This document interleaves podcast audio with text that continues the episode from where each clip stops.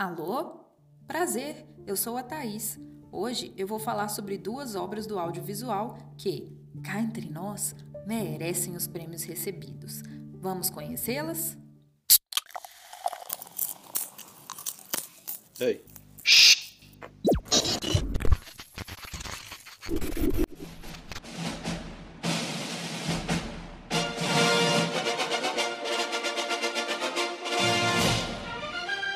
Minimetragem 5 minutos em casa. Começo dizendo o motivo da minha escolha. As escolhi por retratarem um tema muito importante: a adoção. Isso mesmo, a adoção. Quem nunca ouviu falar de uma pessoa que foi adotada e ficou com medo de tocar no assunto? Medo de ofender, medo de ser invasivo, afinal, o assunto é o famoso elefante na sala. Calma, eu tô aqui para te mostrar que tem como falar do assunto de forma muito legal. A primeira obra sobre esse tópico é uma série americana que se chama This Is Us. Entre várias tramas, a série conta a história do personagem Randall. Assim que nasceu, Randall foi deixado por seu pai em um quartel de bombeiros. Enquanto isso, o casal Jack e Rebecca corria para o hospital para ganhar trigêmeos. Infelizmente, um dos bebês faleceu no parto deixando o casal inconsolável. Após essa tragédia, Jack visita seus filhos na maternidade e se depara com Randall, que foi deixado lá pelo bombeiro que o acolheu. Jack se encantou pelo bebê e assim ele e sua mulher o adotaram. Randall cresceu com seus dois irmãos Kevin e Kate. Juntos, eles formavam o grande trio.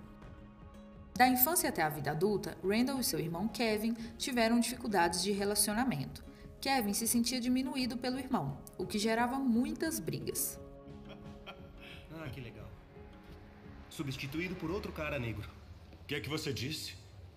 Substituído por outro cara negro? O que, é que isso significa? Não se preocupe, Ray. Não, por favor, Kevin, eu quero ouvir, tá bom? O que é que você tá sufocando? Porque Deus sabe que eu quero muito ouvir. Você sempre tem tratamento especial. Porque eu sou negro? Não, porque você é negro e adotado. Ah, é. Eu tirei na loteria com essa combinação. Não poderia ter sido mais fácil. Em nossa casa você ganhou. Com nossa mãe você ah, ganhou. Tá legal. Lá vamos nós. Porque não consegue admitir, cara. Admitir Admita o quê? que você era mais importante para ela. E que ela queria que você se sentisse especial a cada minuto, todo santo dia. para você não se sentir um estranho. Caramba, Kevin, por que será que ela temia tanto que eu me sentisse assim? E o que isso significa? Volta pro seu hotel. Não, não, não. Espera, Randall. Espera. O que isso significa? Significa que você me tratava feito um cachorro.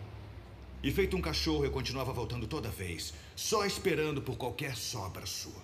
Qualquer migalha de carinho, bondade ou respeito. Respeito? Você queria meu respeito? Isso. Tá, tudo bem. Não, você queria me derrubar, Randall. Foi o que você fez toda vez que teve chance. Não, você eu me não derrubou. queria. Eu cansei dessa conversa. Cansou dessa conversa. Em qualquer outra família, eu teria sido a estrela. Aí quer saber, irmão? Você não é uma estrela. Aquilo é uma estrela. Embora os pais tentassem fazer Randall não se sentir excluído, ele tinha necessidade de conhecer a sua origem. Eu vou mostrar de novo. Consegue fazer isso? Desculpem, ele tá com a gente. Desculpem. Desculpem por isso. O que tá fazendo? O que foi isso, hein?